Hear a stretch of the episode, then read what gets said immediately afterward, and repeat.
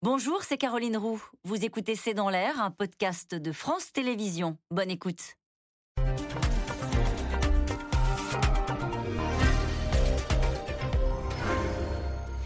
Bonsoir à toutes et à tous. Nous attendons vos questions SMS, Internet et réseaux sociaux pour alimenter notre discussion. La situation va se stabiliser. La Russie va reprendre le dessus.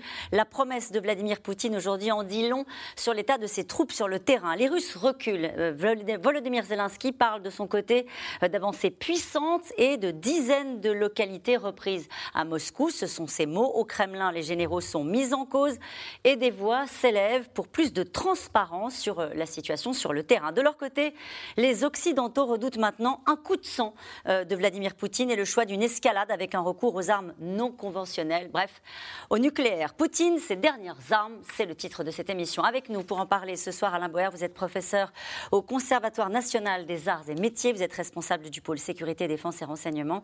Je cite ce soir votre livre L'espionnage pour les nuls aux éditions First. Le général Dominique Trinquant est avec nous. Vous êtes ancien chef de la mission militaire française auprès de l'ONU et directeur des relations extérieures de Marx et Balzane. Avec nous ce soir, Maris Burgo. Euh, vous êtes grand reporter à France Télévisions. Vous étiez encore récemment en reportage en Ukraine. Enfin, Elsa Vidal, vous êtes rédactrice en chef de la rédaction en langue russe de RFI. Bonsoir à tous les quatre. Merci de participer à ce C'est dans l'air en direct. Je vais commencer, une fois n'est pas coutume, par une carte. Cette carte-là, elle a été dévoilée, divulguée, vous allez me dire, euh, par un militaire euh, russe. Par, c'est une carte du ministère de la Défense russe. Bon, elle est un peu compliquée, elle est beaucoup plus compliquée que celle qu'on fait à nous à C'est dans l'air. Euh, mais Elsa Vidal, elle est importante cette carte. Parce qu'en fait, alors je ne sais pas si c'était une bourde ou pas, mais ça atteste du recul officiel des troupes russes sur le terrain. Qu'est-ce qui s'est passé? En fait, c'est la deuxième fois déjà que euh, au, QG, euh, lors du briefing quotidien euh, qui a lieu par les forces armées russes, une carte vient inopinément révéler la nature des opérations sur le terrain. La première fois, c'était lors de la première contre-offensive et on parlait de 3000 km alors qu'on en était déjà à 8 ou 9000 et c'est ce qu'on voyait sur la carte. Et là, c'est la deuxième fois. Bon, c'est beaucoup plus gênant parce que là, il y a quand même une triple contre-offensive avec la perte, la la perte de l'imam. Ce qu'on peut supposer, on ne le saura jamais totalement, mais ce que je suppose, c'est que euh, l'armée n'étant pas euh, à la manœuvre, si je puis dire, pour créer la stratégie, pour écrire cette stratégie militaire, et ne pouvant pas prendre position contre le président, elle peut en revanche compter sur le fait que certains journalistes présents lors du briefing pourront s'abreuver directement à la carte, à défaut de pouvoir le dire. Ce qu'ils ont fait. Exactement. Donc c'est pas une bourde. Je ne pense pas que ce soit une bourde. Hmm. À votre avis, Alain Boer? Écoutez, dans les deux cas, euh, si tout va bien, on va dire que c'est un message. Si tout va mal, on va dire que c'est une bourde, mais ça ne change rien à la réalité de la carte. La réalité de la carte, elle montre euh, que pour l'instant, les Ukrainiens ont l'avantage, que c'est un avantage structuré, que c'est un avantage dynamique, que c'est un avantage euh, même accéléré, qu'ils arrivent à consolider leur avance sur le terrain. La dernière fois que nous étions ici, j'indiquais qu'il manquait une unité de combat ukrainienne qu'on ne voyait pas dont on ne savait pas si elle allait au sud à Kherson ou euh, au nord euh, vers euh, Severodonetsk. En fait, on sait maintenant qu'elle va de l'un à l'autre. C'est une des grandes découvertes, c'est l'extraordinaire flexibilité des offensives ukrainiennes qui arrivent à basculer des unités dans des logiques extrêmement rapides et qui ne perdent pas sur la continuité de leur ligne logistique. C'est vraiment ça l'armée en armes et la défense opérationnelle du territoire ukrainien. C'est pas une défense opérationnelle, c'est une offensive opérationnelle avec des unités qui gardent le terrain pendant que d'autres vont de l'un à l'autre des fronts et arrivent à mobiliser. Alors, vous voyez, c'est Vérodonetsk, c'est la prochaine qui va tomber. Si elle tombe, Luhansk va tomber. Luhansk, c'est-à-dire que la situation de Vladimir Poutine sera plus mauvaise la semaine prochaine qu'elle ne l'était au début de la guerre. Luhansk, c'était une crise de 2014. Ça veut dire que la frontière là, à Luhansk, est, est en risque. Donc toute cette poche-là est en train de tomber. Alors ça amène une difficulté, c'est l'extraordinaire vulnérabilité des Ukrainiens sur toute la frontière russe, mais pour l'instant, les forces russes, ben, elles ne sont pas là. Et ceux qui sont recrutés, c'est des bleus, et ils affaiblissent les unités déjà démoralisées qui sont en train de se faire enfoncer. Il n'y a pas vraiment de sujet. Et deuxièmement, c'est la poussée très forte vers euh, Kherson, euh, qui est hmm. ce qu'on attendait depuis longtemps, mais où ça avançait très lentement. Et là, il y a une accélération parce que ça fait des semaines que l'armée russe demande à quitter Kherson au président Poutine qu'elle n'y arrive pas. Et du coup, ça renforce l'idée d'Elsa sur le fait que ceci est aussi un message, pas seulement pour nous, mais, pour au-dessus. Et selon l'état-major ukrainien, c'est la débandade. Dans le sud, ils abandonnent leur position et tentent de détruire les ponts. C'est pas simplement un recul euh, douloureux, c'est la débandade. Voilà ce que dit l'état-major ukrainien cet après-midi. Oui, alors ce mouvement, euh, la, dynamique euh, de la victoire ukrainienne qui amène à la dynamique de la défaite russe est une tendance qu'on observe depuis plusieurs jours. Ces deux offensives ont été lancées il y a déjà plusieurs semaines. À Kherson, annoncées longuement préparé longuement et par surprise dans le Nord. Mais dans le Nord, justement, cette surprise a amené une débandade euh, quasiment immédiate. Dans le Sud, ça a pris un peu plus de temps, mais c'est en train de se faire. Mais dans le Sud, j'allais dire, c'est euh, J'allais dire c'est plus stratégique, je ne pense pas. Les deux sont très stratégiques parce que dans le sud, il y a 15 000 à 20 000 hommes. S'ils n'arrivent pas à franchir la rivière, s'ils sont pris, comme actuellement, il y a des forces qui en fait longent le Dniepr et l'autoroute pour descendre vers Kherson, si ces forces sont prises, c'est une calamité pour la Russie. Elle perd 15 000 soldats, elle est obligée d'avouer que non, ce n'est pas un petit groupe, c'est 15 000 soldats qui s'en vont. Général, qu'est-ce qui vous surprend dans ce qui est en train de se passer depuis ce week-end en fait euh, En fait, depuis l'annexion, on sent bien qu'il y a eu une contre-offensive euh, massive, je ne sais pas si le mot est juste, en tout cas une contre-offensive très claire et avec des réussites de la part des Ukrainiens. Qu'est-ce qui vous surprend dans ce déroulement des faits, militairement? Mais militairement, ce qui me surprend, c'est que ce se soit aussi bien monté, aussi bien préparé et aussi bien exécuté. Aussi bien préparé, euh, monté et préparé, on pense que l'aide américaine a été euh, tout à fait là. Exécuté, c'est quand même beaucoup dans les mains des Ukrainiens. Et donc ça montre que le travail qui a été fait depuis 2014 porte ses fruits. Et si vous voulez, pour opposer les deux, les Ukrainiens ont fait une mobilisation dès le début de la guerre. Ils ont pu préparer des unités. Ils ont été sur la défensive pendant six mois.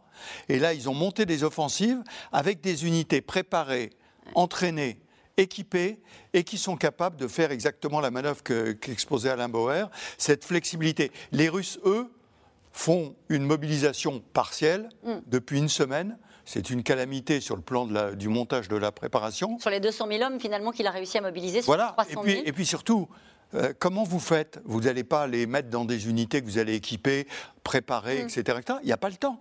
On les jette dans la fournaise tout de suite. Et donc l'effet est bien plus réduit que ce qui se passe du côté ukrainien. Avec, avec une motivation, naturellement, pour ces soldats mobilisés qui n'arrivent rien à voir avec euh, cette rage de reconquérir leur territoire des soldats ukrainiens. Ouais, ce, qui, est fascinant, c'est l'agilité hein, de cette euh, mmh. armée ukrainienne. Vous voyez la Liman, par exemple, qui vient d'être euh, prise. Dans les, dans les 12 heures, il n'y avait plus de militaires ukrainiens à Liman. Ils sont partis ailleurs déjà. Ça, c'est leur mobilité, leur, leur, euh, leur capacité à analyser les renseignements qu'ils reçoivent des Américains essentiellement, les analyser très très rapidement et euh, en tirer les conclusions et se battre par rapport à ce qu'ils reçoivent, ça c'est stupéfiant. Ils ont mis un peu de temps avant de s'organiser.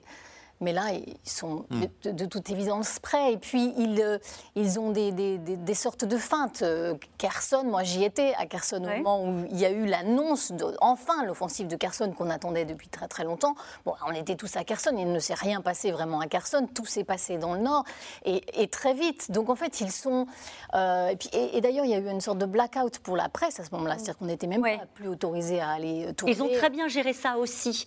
Ce qu'ils délivraient comme information, ce qu'ils retenaient pour leur laisser parfois euh, quelques heures d'avance sur, notre euh, grand l'adversaire. Et d'ailleurs, c'est parfois très très désagréable. Moi, je me fâche régulièrement avec les, commandants des brigades ukrainiens parce que euh, ils ne sont. Mais nous, notre travail, c'est quand même de suivre. Et en fait, ils ne montrent plus grand chose. Ils ont montré, ils ne montrent Pourquoi Comment est-ce que vous l'expliquez Comment est-ce que, que ça marche Ça marche mieux, c'est vrai.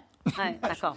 Ah juste une question, Maris Burgo. on imagine que sur le terrain, ils sont galvanisés mhm. par ces, par ces résultats-là, par, par ces victoires. Ah oui, ah oui moi, le fixeur avec qui je travaille, je, suis allée six fois euh, en Ukraine depuis le début de cette On peut peut-être dire ce que c'est qu'un fixeur pour les gens qui notre nous Notre fixeur, c'est la personne avec qui nous travaillons, qui est une personne locale, qui connaît la langue et qui connaît euh, l'endroit. Et euh, souvent, je, me disais jusqu'à présent, mais tu exagères. Il, était, il me disait, tu vas voir. Et là, il me dit, on va prendre Kherson très rapidement. Hmm.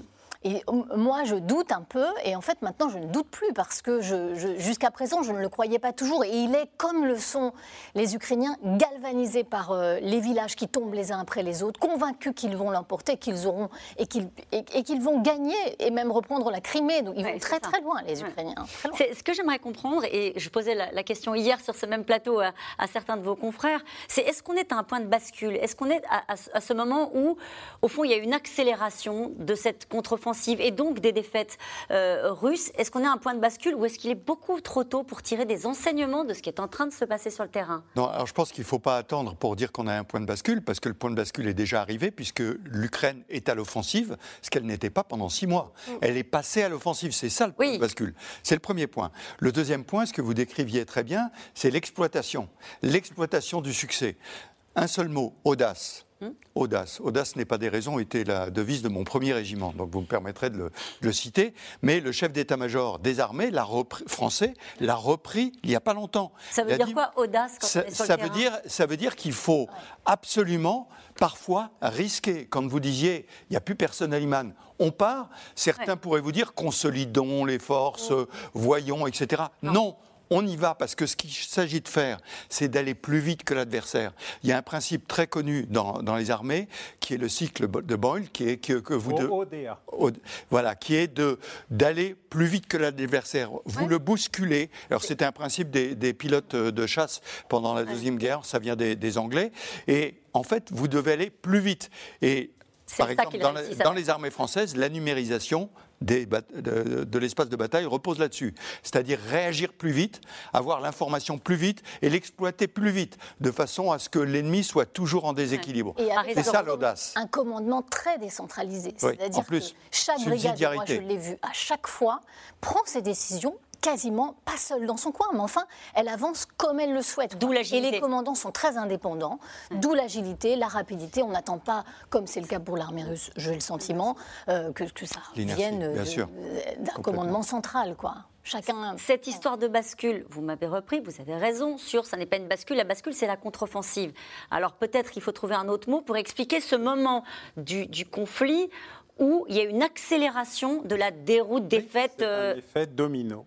C'est ça. Est-ce qu'on Le premier tombe doucement, le deuxième accélère, le troisième accélère. Et en fait, quand, quand le front, parce qu'ils ont bétonné le front, à Kherson particulièrement, mais aussi euh, dans la zone euh, qu'ils avaient conquise euh, jusqu'au sud, et même vraiment à la, au faubourg de Kharkiv-Kharkov, mmh en fait, il y a un phénomène d'accélération par la fuite. C'est-à-dire qu'il y a un double effet. Les Ukrainiens n'ont pas vraiment de problème logistique, ils récupèrent ce que les Russes laissent. Ça tombe bien, ils savent ce que c'est. C'est le même matériel qu'ils ont eu pendant des années, le matériel est laissé en l'état. Euh, pour beaucoup, beaucoup sont détruits, mais en plus ils bricolent beaucoup. Ils prennent une turelle de char qui reste là avec un châssis ailleurs et puis ils font un truc qui fonctionne très bien. Donc ils ont un système D extrêmement efficace et surtout il y a un effet domino, c'est-à-dire qu'il y a un effet d'accélération. Les troupes qui fuient euh, perturbe les troupes qui restent, qui elles-mêmes voient la vague arriver et qui se disent je résiste, je résiste pas, on est en train de perdre, qu'est-ce qu'on fait là? Euh, J'ai plus d'armes, j'ai plus de munitions, j'ai plus de nourriture, euh, tout le monde nouait, à la maison on me demande ce que je fais. Et donc cumulativement, il y a un phénomène d'accélération de l'effet. On a l'impression qu'on y est, je me trompe peut-être. Oui, on y est, mais alors il faut toujours faire attention. D'abord, il ne faut, pas prendre ses désirs pour des réalités, il faut consolider les avances, ce que les Ukrainiens font, car si les soldats s'en vont, la défense opérationnelle du territoire, les milices euh, ukrainiennes prennent le terrain. Ils ne laissent pas vite en, raison d'une potentielle contre-offensive. On a connu ça dans les Ardennes euh, à la fin de la guerre avec les Allemands, c'était une autre affaire, mais il faut pas prendre, euh, faut, pas être trop optimiste. Mais ils le font très très bien avec beaucoup d'agilité, mais surtout beaucoup de détermination. Et la détermination, elle est aussi euh, du côté du Kremlin. Cette, cette déclaration de Dimitri Peskov, le porte-parole du Kremlin, ces territoires seront repris et nous allons continuer à mener des consultations avec la population locale sur son souhait de vivre, de vivre en Russie ils viennent de faire ça à Zaporizhia. Ils ont consulté six réacteurs. Ils ont et on va en parler de la centrale de Zaporizhia. En tout cas, cette fois-ci, les lignes bougent rapidement. Contre-offensive, on l'a dit, euh, dans la région de Kherson au sud, mais aussi dans celle de Donetsk. Après la prise de Liman euh, ce week-end, Zelensky évoque une avancée puissante. Et aujourd'hui, Vladimir Poutine a dû en réalité reconnaître à demi-mot ses reculs et promet que la Russie va reprendre le dessus. Laszlo Gelabert et Nicolas Baudry-Dasson. Gloire à l'Ukraine, gloire aux héros. Chaque jour sur les réseaux sociaux, les mêmes scènes de victoire. Comme ici dans la région de Kherson, dans le sud de l'Ukraine, où le drapeau ukrainien est accroché sur ce bâtiment.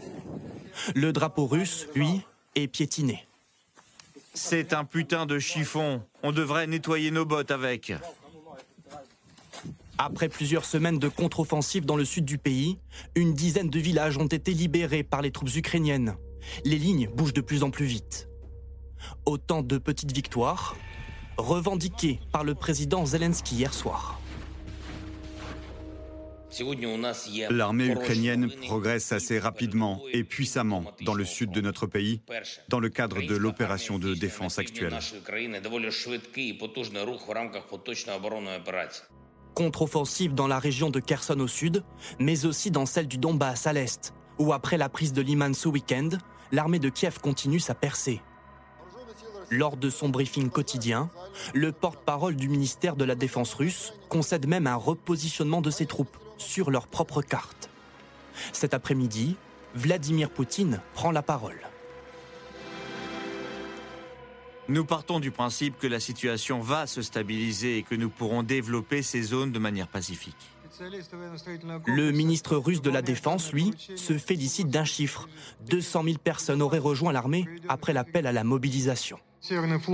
Afin d'adapter l'entraînement des nouvelles recrues à la situation actuelle, j'ai exigé qu'ils mènent des formations supplémentaires sous la direction d'officiers ayant une expérience du combat. Moscou montre les muscles et réplique. Des attaques de drones kamikazes ont touché une ville située à une centaine de kilomètres au sud de Kiev et blessé une personne, une première dans cette zone. Je me suis réveillé avec le bourdonnement du drone. Je me réveille donc et j'entends ce son qui se rapproche. Et quelque part près de ma maison, ça explose. Face à ces hostilités, la France apprêterait à livrer entre 6 et 12 canons César, comme celui-ci, selon le journal Le Monde. L'Union européenne a quant à elle décidé de nouvelles sanctions. De leur côté, les États-Unis ont annoncé ce matin un nouvel envoi massif d'équipements militaires pour 625 millions de dollars.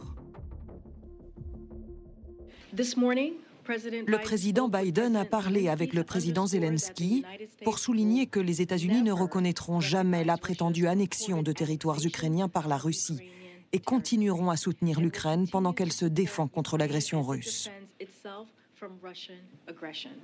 Si les Américains mettent les moyens, c'est qu'ils redoutent le comportement imprévisible de Vladimir Poutine.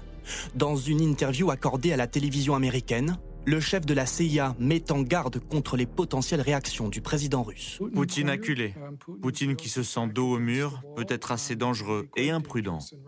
Nous avons vu les hypothèses erronées qu'il a faites avant la guerre.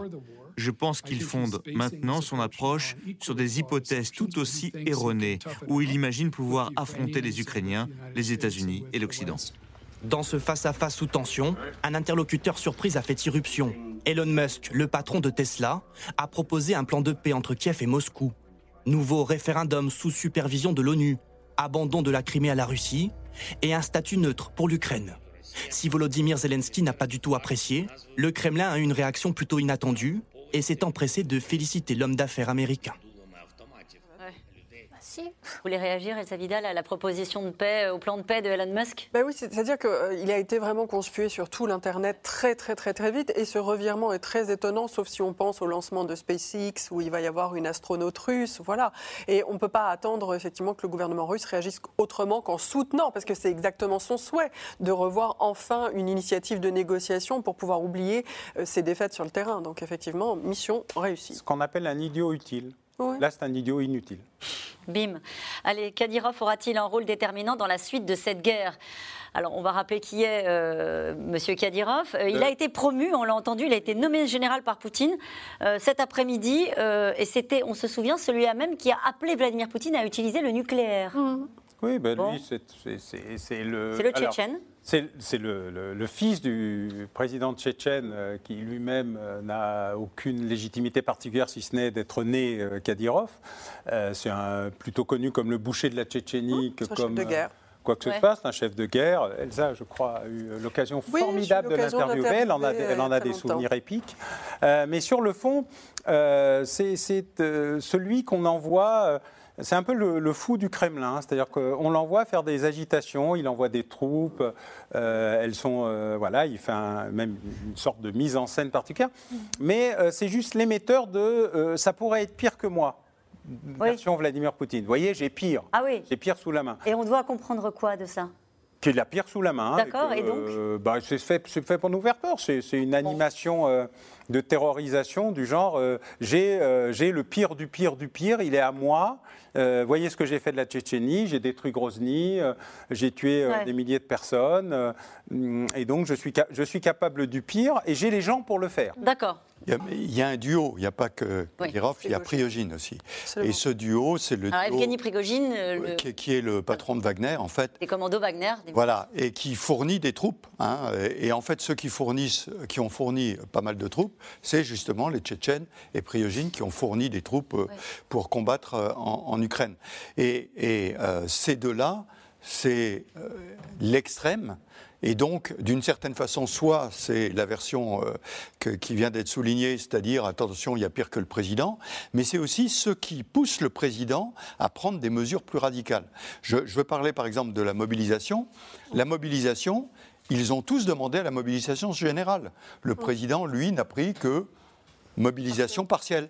Donc c'est une demi-mesure. Une demi-mesure, c'est toujours mauvais, euh, parce que ça ne les satisfait pas. Donc ils vont continuer à pousser. Et puis ça ne satisfait pas naturellement ceux qui sont mobilisés. Au passage, quand on vous dit que c'est une grande victoire d'avoir 200 000 mobilisés alors qu'on en a demandé 300 000, une bonne mobilisation, si on en demande 300 000, il y en a 300 000. Il n'y en a pas Surtout 200 quand il y a un codicile qui dit qu'on pourra en mobiliser un million. Un million deux, exactement. Elsa Vidal Alors ma lecture, elle, est, euh, elle va globalement dans le sens de celle euh, d'Alain Bauer. C'est que euh, alors, Vladimir Poutine, il a aussi ses soutiens et qui travaillent avec lui en échange d'argent dans le cas de Kadyrov. Kadyrov, jusque-là, il était en train de faire une belle ascension parce qu'il fournissait euh, beaucoup de contingents et puis parce qu'il s'entremet aussi avec l'Arabie Saoudite. Mais là, qu'est-ce qui se passe avec la mobilisation? Il est beaucoup moins visible. Il est beaucoup moins visible parce que tout le monde se met à livrer des troupes. Et il a besoin aussi d'une petite surenchère et de rendre un peu plus service. Donc, d'une part, il blâme les généraux pour les erreurs qui sont visiblement celles prises au sommet de l'État. Et puis également, il commence à dire, bon, ça y est, il faut atomiser tout le monde. Comme ça, derrière, Peskov passe et il dit, bon, nous, on va gérer ça de manière froide et raisonnable. Et à nouveau, revenez vers nous pour une discussion mmh. avec des gens, avec des professionnels. Alors que Kadyrov est un émotif. Bon, tout est très cliché, mais ça marche, ça marche plutôt pas mal. Avec quel objectif, à part euh, terroriser bah, l'Occident? Oui, nous faire revenir à la table des négociations, nous impressionner par le risque nucléaire. nous, nous terroriser quand même beaucoup, effectivement. Euh, l'hypothèse, par exemple, d'une, d'une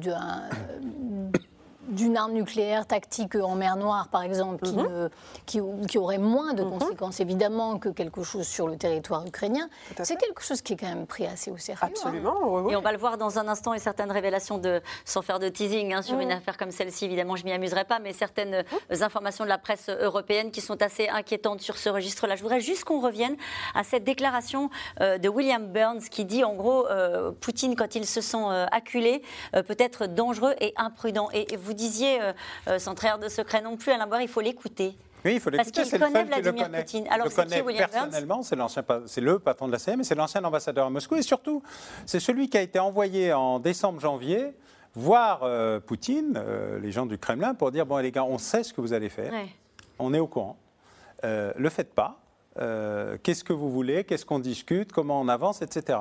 Et il a eu le sentiment de s'être fait un peu enfumer. Oui. Mais il est revenu avec euh, la ferme conviction euh, que euh, les Russes allaient y aller. Mm. Et depuis le début, c'est le seul qui n'a à peu près jamais ne s'est jamais trompé sur son analyse des événements, de l'évolution de la situation. il a anticipé la guerre, bon, à 8 jours près ou 15 jours près, mais ce n'est pas vraiment. Il a anticipé le mouvement, il a anticipé le fait que l'invasion aurait lieu, il a anticipé le fait qu'il voudrait s'en prendre à Zelensky personnellement. Ils ont voulu l'exfiltrer, c'est lui qui avait pris cette initiative au début, et c'est Zelensky qui, dans un moment churchillien, a dit euh, Moi je reste. Mais voilà, il a anticipé euh, l'affaire euh, de la prise de l'aéroport par les mmh. unités aéroportées qui voulaient prendre Kiev et changer le régime et, qui ont été lourdement détruites par les Ukrainiens et peut-être pas tout seul, on va dire. Et puis, c'est lui qui dit Bon, je le connais, je sais ce dont il est capable. Attention, là, on est en train. Bah, il est en train de se pousser tout seul dans ses derniers retranchements. Il est capable de faire quelque chose. Donc c'est lui qui va probablement essayer d'ouvrir la, la, de dire bon, c'est quoi la porte de cessez pas la porte de sortie, Alors, la porte de cessez Vous dites ça et dans le même temps, euh, les Américains continuent euh, de livrer des armes encore euh, j'allais dire plus qu'ils ne le faisaient. Ils l'ont toujours fait. D'ailleurs, Zelensky a remercié nommément les Américains pour le soutien militaire qu'ils apportent sur le terrain, euh, avec euh, donc combien de millions de dollars envoyés encore euh, Voilà, 625 millions de dollars envoyés. Donc c'est dans une enveloppe globale, euh, mais ça continue avec quand même une peut-être un palier que les Américains ne, ne franchissent pas sur la, la, la, le fait de fournir des missiles de longue distance. Pour l'instant, ils n'y vont pas. Pour l'instant, ils ne le font pas, mais on est typiquement dans ce qu'on appelle la, la guerre, c'est l'affrontement des volontés. Et c'est l'affrontement des volontés. Euh, du côté des Occidentaux, non, nous ne céderons pas. Oui. On continue, malgré un certain nombre de chants qui disent attention, l'arme nucléaire, faut s'arrêter, vous comprenez, etc. Non. Et on va jusqu'au bout. Et du côté des Russes, eh ben, c'est la même chose. C'est l'affrontement de attention, retenez-moi ou je vais faire un malheur, etc. etc. On grimpe, c'est l'affrontement des volontés. Et il f- face à Poutine, alors que le, le chef de la CIA connaît très bien, mais euh, face à Poutine, il n'y a que la force qui marche. Il n'y a que ça. Si on lui dit. Est-ce qu'on le sait, ça vraiment? Ah, je pense que maintenant. On l'a pas expérimenté en réalité, ça? Non, mais. Un Burns, non, ben oui. euh, Là, on bah, se sait, mais nous, jusqu'à présent, on n'a pas joué le rapport de force. euh, bah, écoutez, le fait qu'aujourd'hui, malgré toutes les menaces, malgré son discours de vendredi, etc., etc., on continue à dire. Pas de problème, nous, vos annexions, on n'y croit pas et on continue à armer. Et de toute façon, on soutient l'Ukraine, l'Ukraine disant nous, on veut la victoire, c'est-à-dire Total. retrouver euh, les frontières initiales. Je pense qu'on est dans le rapport de force, nous aussi. Et on participe, on a envoyé nos, de nouveaux canons César qui sont Oui, bien sûr. directement, non pas sur les stocks, mais sur la- les actifs de- des armées. Tous nos sous-marins nucléaires sont à l'eau, ce qui n'est quasiment jamais arrivé, euh, qui n'est jamais arrivé. Non. Et donc on est dans une posture qui est de monter ça. Et puis les Américains sont sortis de l'ambiguïté stratégique. Mmh. Désormais, toute la production stratégique américaine dit nous répliquerons. C'est pas, il n'y a plus d'ambiguïté sur l'usage d'un Mmh. Qui Si tu l'utilises, nous répliquerons. Puis c'est pas nous répliquerons comme ci ou comme ça. C'est on répliquera. Ouais. Et donc euh, c'est un- un- une évolution Avec- très importante depuis qu'on a inventé euh, la stratégie nucléaire qui était celle de la non-utilisation. On est revenu 60 ans en arrière. En 1963, dans la doctrine de 63, qui est celle que les Russes ont gardée mais que les Américains et nous avions abandonnée, on répliquera. Les Européens aussi continuent à livrer des armes. hein. Vous avez parlé de, la France. euh, le chef de la diplomatie européenne, Joseph Borrell, dit ce n'est pas un caprice, c'est nécessaire, indispensable pour la survie de l'Europe.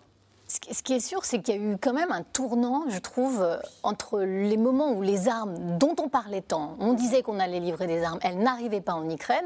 Et moi, je l'ai vu, ça, le- les, les soldats désemparés qui n'avaient pas ce qu'il fallait. Et maintenant, ils ont de l'équipement. C'est très clair, quoi. Euh, ils sont super équipés et euh, c'est aussi, ça, ça explique quand même. Et ils le sentent, ce, ce- ce soutien des Américains. Ça, c'est une chose, mais le soutien aussi des Européens, des Oui, Français. Oui, alors on- nous les Français, on a eu une petite mauvaise passe à un moment hein, quand Emmanuel Macron a eu des petits problèmes de relation avec Zelensky. C'est un petit peu mieux maintenant. Mais ouais, globalement, quand même, les, les, les, les Ukrainiens et les, les, euh, les- les soldats se sentent euh, euh, parrainés, euh, soutenus euh, et ils reçoivent des armes de- d'une grande précision, les armes américaines. Et est-ce qu'il y a une accélération de la livraison d'armes, justement parce que maintenant on est peut-être à un point de bascule et que c'est maintenant qu'il faut fournir l'effort? Ben, D'abord, dans la livraison d'armes, on, on continue à augmenter, mais en plus grand nombre, les armes qui avaient déjà été fournies. Donc c'est plus simple. Vous savez, Oui, il y ils avait- sont formés, Bah oui, on parlait sûr. des Césars. Ils ont été formés, ils sûr. ont été. euh, maintenant, ça roule, et du coup, on va fournir deux nouveaux Césars, qui, au passage, on a trouvé une bonne formule, c'est que c'était les Césars qui devaient être livrés au Danemark. Oui, Et donc, euh, on va pouvoir euh, livrer cela. Mais peu importe, c'est les Césars, quoi. Et donc, donc, cet approvisionnement qui est forcément difficile au départ, parce qu'il faut former les gens, il faut mettre la logistique, les pièces détachées, les mécaniciens. Vous savez, les armes, c'est pas seulement un truc, on appuie sur un bouton et on part. hein. C'est compliqué quand même encore, comme ils ont système. formé vite, hein, parce que Oui, et ils ont été formés très vite, exemple, quatre semaines. Moi, euh, je me demande, c'est pas plutôt deux semaines Parce que les, les Césars, moi, je, je- je suis allée à- à- avec le bataillon, euh, les- ce sont les- c'est le NEC plus ultra des artilleurs euh, Ouais. ukrainiens, à qui on a donné les Césars, évidemment, on les met au meilleur. Ils ont eu 15 jours de formation que des jeunes de 21, 22 ans qui n'avaient jamais touché un César de leur vie et qui le étaient des vrais des vrais artilleurs. est-ce que grâce à cela, euh, les Ukrainiens perdent moins d'hommes?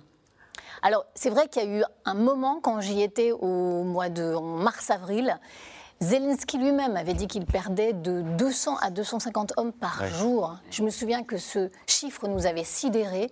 Et, euh, c'est beaucoup, 250 hommes par jour. Et maintenant, c'est beaucoup moins. On a le sentiment que c'est une trentaine, une cinquantaine. C'est quand même beaucoup moins. Même si on est assez mal renseigné finalement sur ce qui se passe. Les Russes euh, annoncent plus.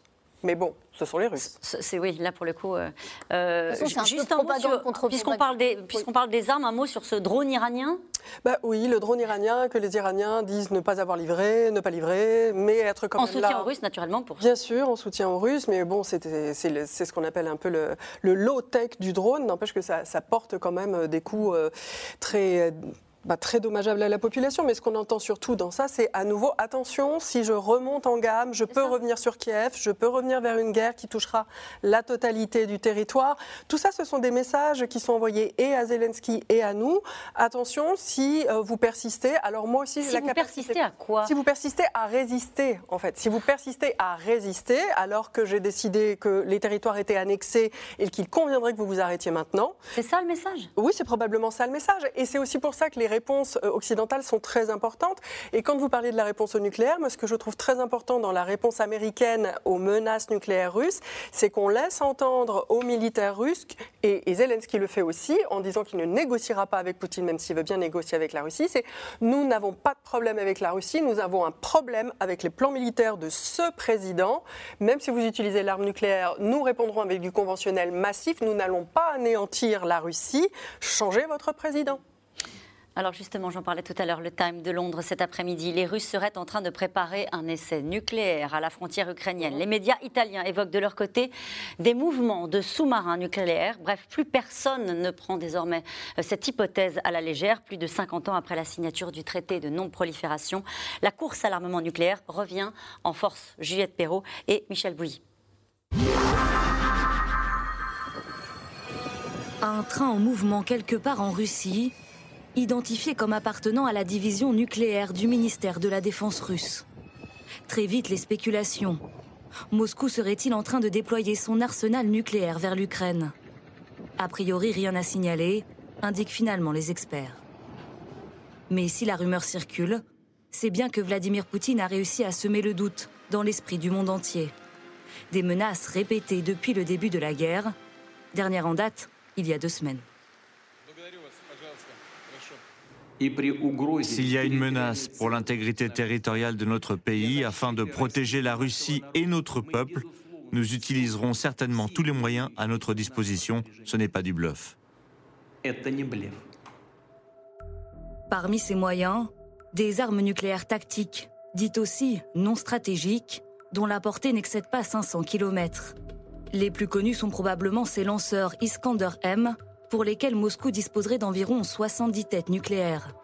Une menace prise très au sérieux par Volodymyr Zelensky, qui s'en inquiète sur une chaîne de télévision américaine. Il veut effrayer le monde entier. Ce sont les premières étapes de son chantage nucléaire. Je ne pense pas qu'il bluffe. Une guerre qui remet le sujet de la dissuasion nucléaire au cœur de l'actualité. 1968, le monde donne pourtant l'impression de vouloir limiter les armes nucléaires. Signature d'un traité de non-prolifération. Parmi les 191 pays qui adhèrent à l'époque, les États-Unis, l'URSS, le Royaume-Uni, la France et la Chine, les cinq puissances nucléaires. Quelques années plus tard, les États-Unis et l'URSS signent un autre accord de réduction des armes stratégiques, START. Après dix ans de négociations, les deux grands décident de détruire 3 sur 10 de leurs armes nucléaires stratégiques. Rassurez-vous, il en reste largement assez pour nous pulvériser. 30 ans plus tard, le sens de l'histoire semble s'être inversé. La course à l'armement reprend. Les cinq puissances nucléaires auxquelles s'ajoutent désormais l'Inde, le Pakistan, Israël et la Corée du Nord augmentent leurs dépenses pour moderniser leur arsenal. En tête de classement, la Russie et les États-Unis, qui possèdent à eux deux 90% des bombes et missiles nucléaires dans le monde. Mais un troisième acteur pourrait bien venir chambouler cet équilibre, la Chine. Ces dernières années, le pays accélère son programme d'armement nucléaire et inquiète les Américains. Fin 2021, un rapport du Pentagone estime que Pékin pourrait multiplier par 5 son nombre d'ogives d'ici 2027. Entre les deux puissances, le ton monte. Les États-Unis se servent de ce rapport pour faire de la publicité autour de la menace nucléaire chinoise. Il s'agit d'une pure supercherie qui consiste à manipuler les mots et à confondre les images et les sons. La communauté internationale le sait. Les États-Unis sont en fait la plus grande source de menaces nucléaires au monde. Les États-Unis également dans le viseur d'une autre puissance, la Corée du Nord.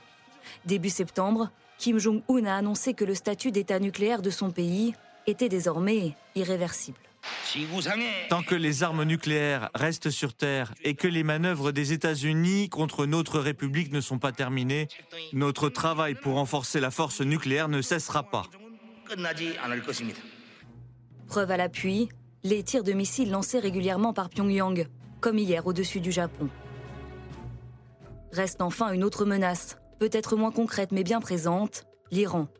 D'après le dernier rapport de l'AIEA, la République islamique a encore augmenté son stock d'uranium enrichi à 60% et se rapproche donc toujours un peu plus de la possibilité de fabriquer une arme nucléaire. Et cette question qui nous est posée par Michel, quand les pays occidentaux auront-ils le courage de dire qu'ils font la guerre à la Russie? Ah, ce n'est pas une question de courage, c'est une question de, se déclarer la guerre. Et pour l'instant, on n'a pas déclaré la guerre à la Russie. On soutient l'Ukraine. Il n'y a pas d'armes, il n'y a pas de soldats. Personne ne va parachuter des troupes en Russie. Et et il n'y a, pas, a pas lieu de le faire. Et ce n'est pas seulement une question diplomatique, c'est une question normale. Euh, pour l'instant, nous soutenons un pays qui a été envahi par un autre, mais nous n'attaquons pas le pays envahisseur. Hum. C'est au pays envahisseur de décider, et il ne l'a pas fait lui-même. Si nous étions des partis au conflit, je rappelle que belligérant n'existe plus dans les hum. traités internationaux. Donc la Russie pourrait dire, vous êtes partis au conflit, donc nous sommes en guerre avec vous, et c'est à eux de le dire. Et s'ils ne le font pas, il n'y a pas vocation euh, aux Européens ou aux Occidentaux de, de le faire. Et d'ailleurs, la volonté des Américains de maîtriser, y compris les armements qui ont été envoyés et qui pourraient frapper la Russie euh, de manière frontalière, indique bien euh, que euh, chacun reste dans un univers très particulier. Les seules opérations menées en Crimée, d'une part, et en Russie, à Belgorod, l'ont été par des forces spéciales ukrainiennes. Et officiellement, ce ne mm. sont que des accidents d'une cigarette mal éteinte qui a mis le feu au dépôt de carburant. Oui, la Russie n'est pas du tout déterminée pour le moment à entrer en tout cas dans la phase où on sera considéré comme partie prenante ou co-belligérant. Ah bah, L'ambassadeur russe aux États-Unis, il a eu cette phrase euh, qui est assez claire hein. cet approvisionnement en équipement militaire par les États-Unis alimente le danger d'un affrontement militaire direct entre la Russie et les pays occidentaux. Ça, ça veut dire, dans un autre langage, arrêter de livrer. absolument, ils font planer cette menace. Ils l'ont fait plusieurs fois, mais ils ne sont jamais allés jusqu'au stade de le, de le faire entrer en fait dans le statut juridique. Mais, mais c'est très important de pouvoir nous l'agiter sous le nez. Encore une fois, il est très important maintenant d'essayer de nous forcer à la négociation. On cherche ce soir à, faire un tour d'horizon des dernières armes de, Vladimir Poutine, les armes dont il dispose. Vous nous avez expliqué depuis le début de l'émission que les 200 000 hommes, ça ne permettrait pas de renverser euh, la tendance, que le nucléaire, fort heureusement, pour l'instant, il n'y a pas de signe imminent, enfin, à moins que vous me disiez le contraire. Euh, qu'est-ce qui lui reste comme euh, dispositif, comme porte de sortie? Vous avez l'air de dire depuis le début de l'émission, les uns et les autres, que sa principale porte de sortie, c'est d'arriver à convaincre les Occidentaux qu'il faut baisser d'un ton et se mettre autour de la table pour négocier. À l'heure actuelle, oui, mais après, il pourrait aussi tout à fait décider, si ça ne marchait pas, de relancer une guerre beaucoup plus totale, beaucoup plus massive vis-à-vis de l'Ukraine, de déclarer la guerre à l'Ukraine pour cause d'agression sur un territoire russe, par exemple. On n'est encore pas passé par cette étape. Je pense qu'il y a quand même une forme de retenue, même s'il y a de grosses incertitudes et beaucoup de menaces qui sont euh, déployées côté russe, il y a une forme de retenue pour l'instant dans ce conflit aussi euh, dramatique et horrible. C'est difficile à entendre Bien euh, sûr. Ce, que, ce que vous dites, j'imagine pour vous aussi qui était sur le terrain, Maris Bogo parlait de retenue, mais pourtant, en termes de stratégie, c'est ce qu'il faut comprendre de ce que fait Vladimir Poutine. Qu'est-ce qu'ils craignent sur le terrain, euh, les soldats ukrainiens? On parle de la menace nucléaire, on parle d'un renfort militaire des 200 000 réservistes, que d'autres frappent avec des armes non conventionnelles? Ça dépend un petit peu où vous êtes. Dans la région de Zaporizhia, par exemple, ils ont très peur que, que la, la centrale soit bombardée par les uns ou par les autres, d'ailleurs, puisque les uns et les autres se rejettent la responsabilité des bombardements. Et quand même, euh, le risque d'une attaque nucléaire euh, tactique sur euh, une colonne de blindés ou un nœud ferroviaire ou euh, quelque chose d'un peu circonscrit qui néanmoins ferait certainement des milliers de morts et, beaucoup de radiation, etc., qui pourrait d'ailleurs toucher les propres soldats de, Vladimir Poutine, c'est quelque chose qui inquiète beaucoup là-bas, vraiment. Et les gens en parlent beaucoup, autant que nous. Hein. C'est pas si abstrait que ça, même si les experts quand même depuis quelques En fait, qu'est-ce qu'ils pensent, ces experts, de ce sujet? C'est compliqué de savoir, parce qu'il y a un jeu de dupes. Les Américains ont commencé par dire euh, nous prenons ces menaces au sérieux, et puis maintenant, ils ont l'air de dire non, finalement, euh, il n'y a, aucun signal qui nous permet de, euh, de, nous inquiéter. C'est ce que disait Jack Sullivan. Mais je pense, qu'il faut entendre? Je pense que dans cette guerre, dans cette guerre on, se concentre là sur le front et l'Ukraine. Mais souvenez-vous de vendredi, il n'était plus question de ça, c'est la guerre globale. Mm. Et donc, c'est les attaques indirectes. Le Nord Stream 2, c'est un, premier, un premier mouvement. Des câbles sous-marins. Euh, ce qui se passe en Bosnie-Herzégovine, ce qui se passe. Qu'est-ce qui se passe là-bas? Eh bien, en Bosnie-Herzégovine, il y a eu des élections dans lesquelles l'entité serbe euh, aurait remporté. On n'a pas tout, tout, à fait les résultats, mais c'est un. Il faut rappeler qu'il y a une mission de l'Union européenne là-bas. Hmm. et que l'OTAN a été présent. Donc déstabiliser, déstabiliser partout où on peut les Occidentaux, de façon à ce que les opinions publiques occidentales, alors avec la menace nucléaire bien sûr euh, par-dessus en plus, mais les opinions soient mal à l'aise avec la continuation de cette guerre.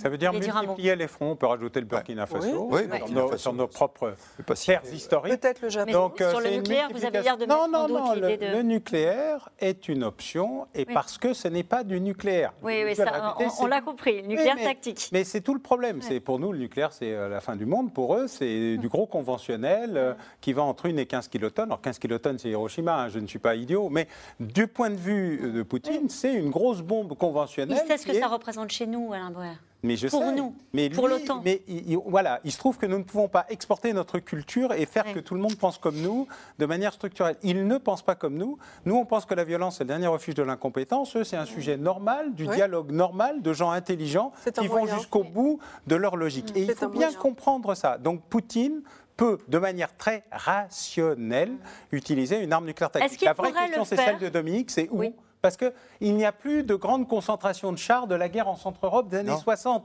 C'est-à-dire que tout a changé, y compris la cible. Euh, envoyer une bombe euh, dans la mer Noire, oui, mais où? Parce qu'ils ont des intérêts et des enjeux. Et puis il y a les, alliés turcs qui sont autant les leurs que les nôtres, comme chacun sait. Enfin, tout ça est devenu beaucoup plus compliqué parce qu'on manque de cibles aussi. Le fait que ces troupes soient engagées sur le terrain ne lui poserait pas de difficulté Aucune. Aucune. C'était la question que je lui ai posée. Deux sujets à aborder avec vous avant d'aller au troisième reportage. La Russie prête à livrer du gaz à l'Europe via la ligne non endommagée de Nord Stream 2. Voilà ce qu'on apprend cet après-midi. Euh, l'argument, c'est de dire si des décisions juridiques sont prises, c'est-à-dire en gros, si vous arrêtez les sanctions, on peut même recommencer à vous livrer du gaz. On peut s'arrêter, il suffit que vous reveniez à plus de sens, plus de raisons, et nous ferons preuve de notre capacité à dialoguer avec vous. La Russie ne souhaite pas une guerre avec l'Occident, elle veut juste que ses besoins de sécurité soient entendus. Ce sera ça le message. Deuxième information qu'on doit commenter euh, naturellement, la Russie s'approprie euh, la centrale nucléaire de Zaporizhia. C'est un décret de Vladimir Poutine. Bon, c'est la, continuité de, ce qu'il fait depuis plusieurs jours, hein, l'annexion des territoires et puis aussi euh, l'annexion de la centrale nucléaire nucléaire. Euh, c'est pas plus grave que ça? Elle était déjà aux mains des Russes.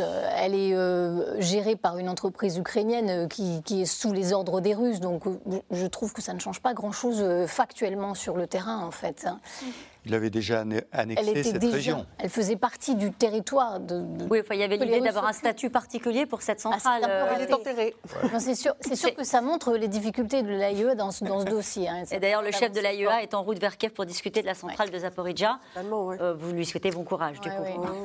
Euh, les anciens satellites de l'URSS, en tout cas, sont en première ligne. La Géorgie vit euh, dans l'angoisse des coups de sang de son puissant voisin. Ça fait longtemps que ça dure. Et quand les exilés russes trouvent refuge à L'accueil, vous allez le voir dans ce reportage, n'est pas toujours très chaleureux. Reportage Magali Lacrose et Pierre Dorn. Dans les rues de Tbilissi ce soir-là, résonnent des chants géorgiens et des cris de victoire ukrainiens. Pour eux, leurs histoires sont mêlées. Ils manifestent ensemble contre la Russie. C'est compliqué pour nous ce qu'il se passe. Je suis content que les Russes aient peur de vivre dans leur pays, mais je suis aussi inquiet qu'ils viennent ici. Au milieu de la foule, certains visages creusés par la douleur. 30 ans ont passé depuis la guerre d'Abkhazie. Les séparatistes, soutenus par l'armée russe, ont déclaré leur indépendance, suivis par l'Ossétie du Sud en 2008. Une autre annexion russe qui ne dit pas son nom et qui rend l'arrivée massive des exilés russes en Géorgie compliqué à vivre. Les réservistes russes qui arrivent en Géorgie, ils faisaient quoi avant la mobilisation? Ils étaient là, assis dans leur canapé, à regarder la guerre à la télévision. Ils ont compris que ça devenait dangereux, alors ils sont partis. Entre les Russes et les Géorgiens, la cohabitation est-elle possible? Sur les murs de Tbilissi, un début de réponse, l'expression d'une colère contre les Russes. D'autant que les conséquences dans la vie quotidienne des Géorgiens sont concrètes. Dans la capitale, les prix de l'immobilier ont explosé. Non, toutes ces annonces, c'est trop cher pour moi. Quand on cherche un logement à Tbilissi, il faut trouver les petites annonces accrochées aux arbres en bordure de ce parc. Mais tous les jeunes le savent ici, plus aucun studio à louer. Et encore moins à un prix d'étudiant. Pour le moment, Gvansa peut dormir chez son cousin, mais tous n'ont pas sa chance. Avec mes copains, on est tous dans la même situation. C'est vraiment pas agréable ce qu'on vit. Les propriétaires augmentent les loyers parce que les Russes payent plus cher. Et moi, je ne peux rien louer. Pour l'instant, ça va. Mais ils vont rester longtemps. Et je me demande comment ça va se passer quand ils se sentiront chez eux en Géorgie. L'hostilité face aux exilés monte. Zoya en a bien conscience. Elle est russe. Pendant des années journaliste à la télévision d'État à Moscou, quelques mois avant la guerre en Crimée, elle a quitté son métier et son pays. En 2013, j'ai cru que le problème venait de moi. Mais non, j'avais atteint mes limites dans ce régime. La communication avec les autres était devenue impossible. Combien de temps avant de désapprendre une certaine idée du monde qu'elle avait elle-même relayée à la télévision pendant des années? Aujourd'hui, Zoya a fondé une chaîne YouTube avec son mari où elle décrypte les mentalités russes avec quelques conseils aux nouveaux arrivés. Vous avez quitté votre pays, maintenant vous êtes en Géorgie. Vous n'êtes pas des touristes, vous êtes ici pour construire un avenir. Ici, il ne faut pas être méprisant, manquer de respect et énerver les autres. Dans mes vidéos, j'insiste sur le respect. C'est le principal problème de la société russe. On nous apprend que nous sommes des guerriers, donc on ne respecte pas les autres. Ça ne marche pas comme ça ici. L'exode massif de ces derniers jours s'est atténué. Mais pour l'opposition politique géorgienne, le péril russe reste entier. Cet homme politique demande au gouvernement de limiter l'accueil de ces réfugiés. L'exode massif des Russes nous fait craindre une tentative de normalisation de leur présence chez nous. J'ai une comparaison un peu grosse, mais bon, c'est l'idée. Vous imaginez des immigrés allemands à Londres pendant la Deuxième Guerre mondiale, assis en terrasse, dans les pubs Évidemment non. Eh bien voilà. Comme en Ukraine à l'époque, il faut que nous gagnions notre propre Maïdan. Il faut avoir une ligne politique tranchée et claire avec la Russie. C'est seulement à cette condition que nous transformerons notre pays en démocratie et que nous pourrons devenir membres de l'OTAN et de l'Union européenne. Sans ça, nous n'aurons pas de légitimité vis-à-vis de l'Occident. À Tbilissi, la guerre en Ukraine ravive la peur du grand voisin russe, dans une Géorgie amputée de certains de ses territoires, qui rêve de se soustraire à la tutelle de Moscou. Et qui rêve d'Europe. Oui, bien sûr, mais ils sont candidats, ils ont même accéléré. Euh, comme tout, comme tout, le monde, le processus de coucou, on, ils ont est été prêt, déçus aussi. on est prêt à venir, mais c'est évidemment euh, compliqué. La même situation existe, on n'en a pas parlé, en Moldavie, qui a été la première en 93-94 à faire les frais euh, d'une scission voulue par les russophones et les russophiles et les pro-Kremlin. Donc c'est un processus général qui était un des premiers arguments d'ailleurs de la Russie en disant euh, attention, euh, ligne rouge, euh, voilà. Et puis on n'a pas parlé de Kaliningrad, de la situation très douloureuse des pays baltes qui accueillent très peu de réfugiés russes pour les mêmes raisons, y compris parce qu'ils ont une grosse population russophone, certains d'entre eux, qui est là et qui a toujours été un élément de déstabilisation locale politique. Hein. Les partis politiques russophones pèsent pesait lourdement. Là, on sent bien que, c'est des réserves. Le début de la retraite, mais il a fallu attendre cette invasion-là pour qu'il y ait un changement très puissant dans le, sentiment national de ces pays, comme en Ukraine d'ailleurs. La création du sentiment national n'est arrivée qu'entre 2014 et maintenant.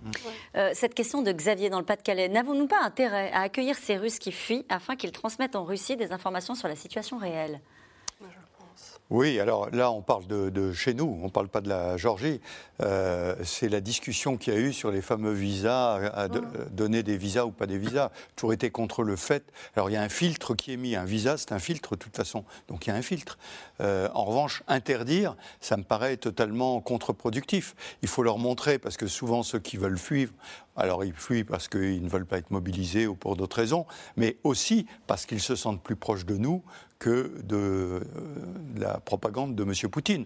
Donc euh, évidemment qu'on a intérêt à, les, soutenir, mais euh, j'entends beaucoup les Ukrainiens en particulier qui sont assez furieux en disant mais finalement ça n'existe que depuis qu'ils risquent d'être mobilisés. Pendant six mois, ils n'ont rien dit. Ils ont dit que la guerre se déroulait et finalement ce n'était pas un problème. Donc quand même, il y a quelque chose qui est un peu exagéré de leur position, c'est uniquement pour leur peau. Hmm. Alors que globalement, ils auraient dû s'élever contre, la guerre qu'ils faisaient à l'Ukraine. Et ça, je comprends très bien ce message. Elsa Vidal, sur ce reportage et plus généralement sur euh, cette fuite des, Russes vers les anciens pays satellites de l'URSS. Oui, c'est vrai que la fuite, elle intervient une fois que euh, les, les, personnes ont été euh, individuellement visés par un risque mortel et que malheureusement, c'est aussi euh, pour la grande partie de la population russe le rapport qu'on a à la politique. C'est d'abord un rapport individuel, un rapport incarné. Est-ce que je suis concerné? On essaie le plus possible de vivre à distance de cet État qui est un, État cannibale en fait. Donc on ne veut pas avoir affaire à lui et quand il se rapproche, effectivement, on le fuit. Donc on peut comprendre les Ukrainiens. Moi, je suis plutôt d'avis que fournir une porte de sortie aux Russes qui souhaiteraient s'éloigner de cet État pourrait effectivement euh, déstabiliser ou fragiliser l'entreprise de Vladimir Poutine. Sur ce reflux autour de la Russie, il est absolument extraordinaire parce qu'en Géorgie, les, migrants, les réfugiés russes arrivent par la route qui était empruntée par les troupes russes, la route militaires. Au Kazakhstan et au Kyrgyzstan et en Ouzbékistan, ces pays d'Asie centrale qui fournissent le gros contingent des travailleurs, on accueille les Russes et d'habitude, ces travailleurs migrants, ils sont considérés vraiment comme plus bas que terre. Et là, ils font preuve de générosité, mm. ils ont ouvert les portes en grand et ils leur montrent à quel point bah, l'Asie centrale, maintenant, ça va être votre maison. Et il y a des mèmes sur Internet où on se moque des chauffeurs de taxi russes qui ne connaissent pas la ville, à, euh, qui à Douchambé, qui à, à comme les Russes se moquent d'ordinaire des Kirghizes qui ne connaissent pas trop mm. Moscou. Donc c'est un joyeux retournement de situation. Est-ce que c'est fini, euh, cette, euh, cet exode? Le mot est un peu fort, mais cette fuite des Russes euh, du pays bah, Ça a bien baissé. Il y a quand même eu probablement 700 000 à 1 million de personnes qui sont parties. Maintenant, tout le monde ne peut pas partir comme ça. Tout le monde ne s'en sent pas le droit moral. Tout le monde n'en a pas il la a, il a, il a communiqué sur ce sujet-là, Vladimir Poutine? Non. Ben, la fermeture des frontières. Non, mais est-ce qu'il a, est qu'il a adressé un message Est-ce qu'il a qualifié ces Russes qui, à un moment donné, quittent le pays Il l'a fait. Sur le, la, la, non-compréhension de ce qu'était cette mobilisation. Il a disqualifié les erreurs, effectivement. Voilà, il a reconnu des erreurs. Et au tout début de son message, au tout début de, la guerre, il a quand même dit bon, on veut que ceux qui sont dans leur tête en Occident, mais chez nous, physiquement, il a reconnu qu'on avait mobilisé des gens qui étaient en mauvaise santé. Oui, les étudiants, là, il a signé des, décrets pour préserver les étudiants. Est-ce que, Alain Bouer, ça pèse, ça J'allais dire sur le moral de Poutine, je ne sais pas, mais sur la perception de cette défaite sur le terrain dont nous avons parlé au début de l'émission. Euh, elle se voit partout, ces images-là, celles que nous montrons dans ces reportages. Je pense que ce qui l'a surpris, c'est l'ampleur du mouvement de fuite des jeunes. Parce que dans sa tête, les Occidentaux, c'était des riches, euh, des vieux, des bourgeois. Des urbains. Des urbains. Ce n'était pas toute la jeunesse euh, russe. Et je pense que ça, ça a modifié un peu l'idée qui lui était vendue, mais parce qu'en en fait, il est très bien informé. Il n'est pas désinformé, il n'est pas enfermé, il voit très bien ce qui se passe, y compris, il sait très bien quand on lui ment, y compris quand il se ment à lui-même tout seul. Mais quand il voit le présentateur de la première chaîne qui raconte comment lui-même a reçu un ordre de mobilisation mm. et qu'il a dit Auguste qui était venu euh, lui dire Mais tu sais qui je suis? Et l'autre lui a dit Oui, mais c'est quand même l'ordre de mobilisation et qui explique toute la bureaucratie qui a suivi, il sait très bien euh, ce qui se passe, euh, Poutine et son entourage. le problème, c'est qu'il a sous-estimé le moment que vient de décrire très bien Elsa Vidal. C'est tout d'un coup, l'État n'est plus un impersonnel lointain, c'est quelqu'un qui vient de piquer tes enfants chez toi. Et euh, ça, euh, nous, on a le système D, là-bas, ils ont le système B, comme euh, Babouchka. et là, il y a un phénomène des mères qui, elles, ne fuient pas, mais qui sont en train de se structurer, comme pour la première fois depuis la guerre d'Afghanistan, peut-être, un mouvement collectif, pas anti-État, pas anti-guerre, mais anti-Poutine. Et dans les messages géorgiens, hmm. il y a autant anti-russe qu'anti-Poutine. Vous avez pu voir que ce n'est pas exactement les mêmes messages. Il y a le message anti-russe parce que le souvenir de la guerre est là, et puis ce n'était pas une guerre facile. Hein. Il a fallu euh, une intervention euh, très importante de Nicolas Sarkozy, à l'époque président de l'Union européenne, pour arrêter Poutine euh, C'était une négociation qui n'a pas été facile. Et euh, deuxièmement, il y a le message anti-Poutine qui est euh, celui, je dirais, de la nouvelle génération qui fait la différence entre les deux. Donc je pense que c'est un peu plus complexe que, que, cela et que le problème Poutine est en train de devenir un et problème est-ce qu'il a perdu la main de la communication. On a vu que, le, euh, à grand renfort de messages qui mobilisaient ce sentiment national russe, est-ce qu'aujourd'hui, on voit bien qu'il y a des généraux qui viennent sur la télévision d'État pour dire euh, ça ne se passe pas comme prévu sur le terrain euh, Est-ce qu'il a perdu cette bataille-là Peut-être avec vous, Elsa Vidal C'est légèrement fissuré. Disons que la façade est légèrement fissurée, mais globalement, le ventre mou, le soutien fort de Vladimir Poutine qui s'abreuve à la télévision ne voit pas ça. Il voit d'abord les flonflons, les déclarations dans le Kremlin, les ors, les résultats du référendum. Et là, aujourd'hui, il y a eu l'adresse au professeur pour dire moi-même, j'ai été surpris des résultats des référendums. On n'a rien contrôlé, on n'a rien forcé. Ces gens ont exercé euh, leur volonté. Ah. Et nous revenons maintenant à vos questions. Une question de Guillaume dans les Hauts-de-Seine. Quelle option militaire crédible reste-t-il à Poutine pour renverser la situation? Je le disais tout à l'heure, à mon avis, l'action indirecte. Parce que l'action directe aujourd'hui, la mobilisation, les 200 000 hommes ne vont pas amener la bascule. Donc si la dynamique de la victoire ukrainienne se poursuit, c'est une vraie catastrophe militaire en Ukraine. Ceci ne retire rien au discours sur le combat contre la civilisation occidentale, contre les Occidentaux, etc. Et donc je pense que c'est plus là qu'il a des options en voulant indirectement d'ailleurs saper le soutien que les Occidentaux apportent aux Ukrainiens sur la durée. Parce qu'il ne s'agit pas seulement de conquérir, il faut tenir et il faut reconstruire. Vous croyez plus à cela, aux armes indirectes, qu'à une montée en pression, une montée en tension avec euh, ce qu'on appelle euh, des armes non conventionnelles? Oui, alors moi, moi je, n'y crois pas. Alain le sait, je n'y crois pas pour plusieurs raisons. Parce que d'abord, c'est l'affrontement des volontés et donc euh, il faut qu'on tienne jusqu'au bout. Ça, c'est le premier point. Et le deuxième point, c'est que l'utilisation de l'arme nucléaire, même tactique, par le président Poutine, le mettrait au banc de tous les autres pays. Vous imaginez-vous et vous imaginez-vous que la Chine accepterait que tout ce qui est dissuasion chez eux se transforme en emploi d'un seul coup et donc on banalise l'utilisation du nucléaire, je pense que pour eux, ça ne serait pas possible.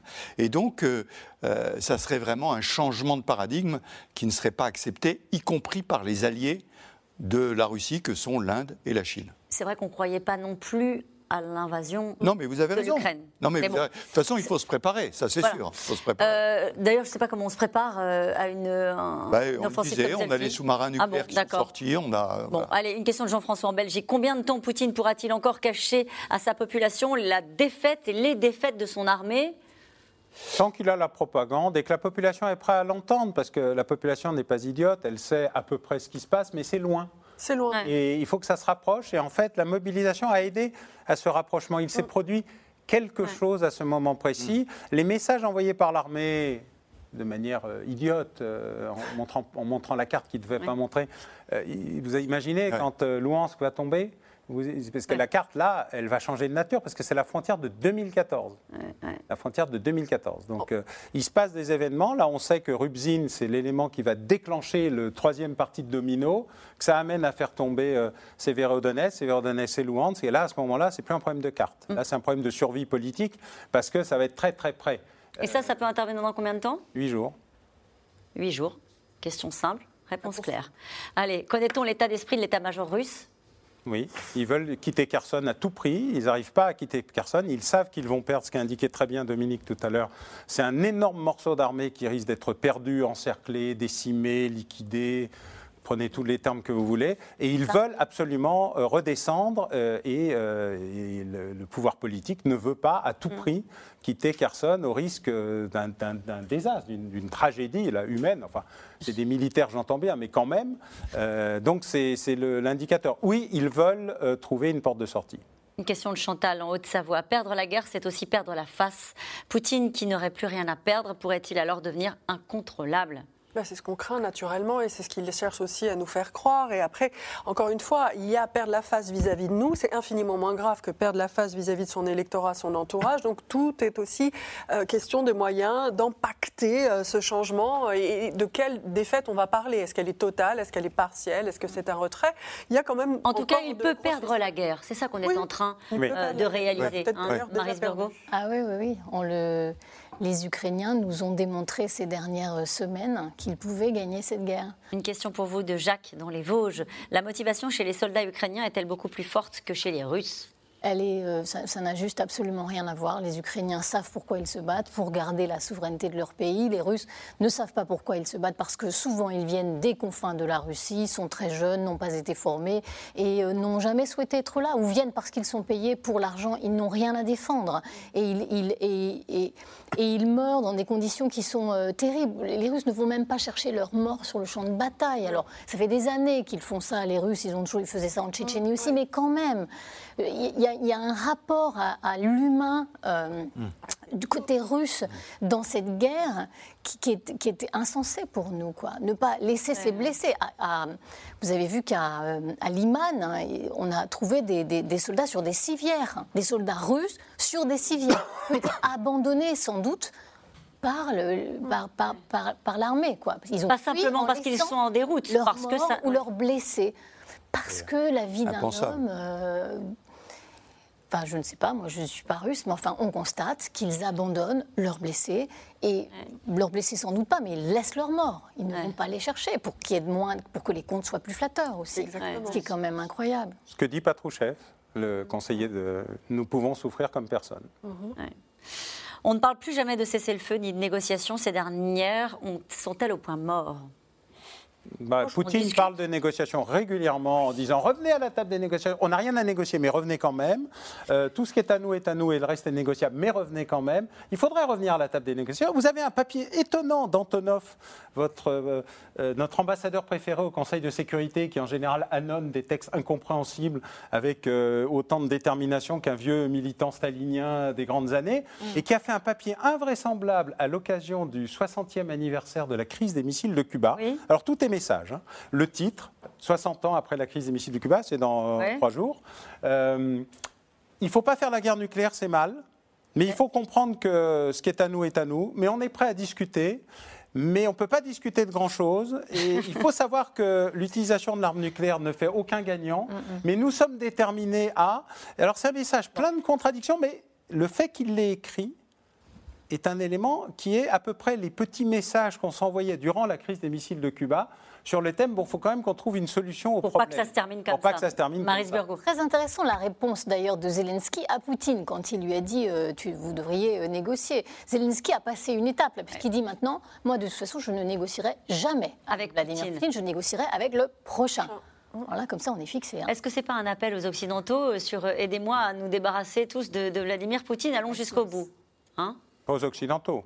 Ça se passera au Kremlin. Oui, c'est au Kremlin. Ah, au Kremlin. tout le monde a compris que c'était au Kremlin que ça se passerait. C'est là que ça se passerait. Euh, que peut devenir Poutine si la Russie perd la guerre? Bon. Eh ben, tout va dépendre de l'entourage de Vladimir Poutine. Et est-ce qu'il sera encore euh, au pouvoir au moment où, il, où la Russie perdrait la guerre Pour le moment, on essaye à la fois de diviser les élites pour qu'elles abandonnent Vladimir Poutine, et puis on compte sur une victoire ukrainienne pour qu'il perde la face et la guerre. La petite Ukraine qui renverse le géant russe, est-ce vraiment crédible? Euh, c'est euh, totalement crédible, c'est la réalité. C'est la réalité. Et d'ailleurs, on en tire des conclusions euh, extraordinaires de savoir que au moment, parce que maintenant, bon, il y a l'offensive, on repart, mais même arrêter la Russie, comme ça a été le cas, avec 50 000 hommes globalement au départ, ça amène beaucoup de questions. Allez, une dernière question piège. Alain, qui pose cette question. Y a-t-il des avancées dans l'enquête sur le sabotage des gazoducs en mer du Nord? Pas encore. Les Russes veulent être associés. oui, les Russes veulent être associés, et les équipes sont en train de plonger, après avoir euh, coupé euh, l'émission de bulles, pour savoir si l'explosion est une explosion interne ou externe et éventuellement trouver quelque La réponse est non, on ne sait pas. Pas Prochaine émission. Allez, on, on, en reparlera. Merci à vous tous. C'est la fin de cette émission qui sera rediffusée ce soir à 23h40. Il est l'heure de retrouver Anne-Elisabeth Lemoine et toute l'équipe de C'est à vous. Bonsoir Anne-Elisabeth. Au programme. Bonsoir Caroline. Une convocation en forme d'avertissement. Les fournisseurs d'énergie ont été reçus ce matin par Bruno Le Maire qui leur demande de ne pas faire exploser les factures de gaz et d'électricité. Comment éviter une flambée des prix, une nouvelle crise? Les particuliers sont-ils vraiment protégés? On pose toutes ces questions à nos invités. A tout de suite. Bonne émission et nous on se retrouve demain dès 17h30. Je vous rappelle que vous pouvez retrouver votre émission quand vous le souhaitez en replay et en podcast. Bonne soirée.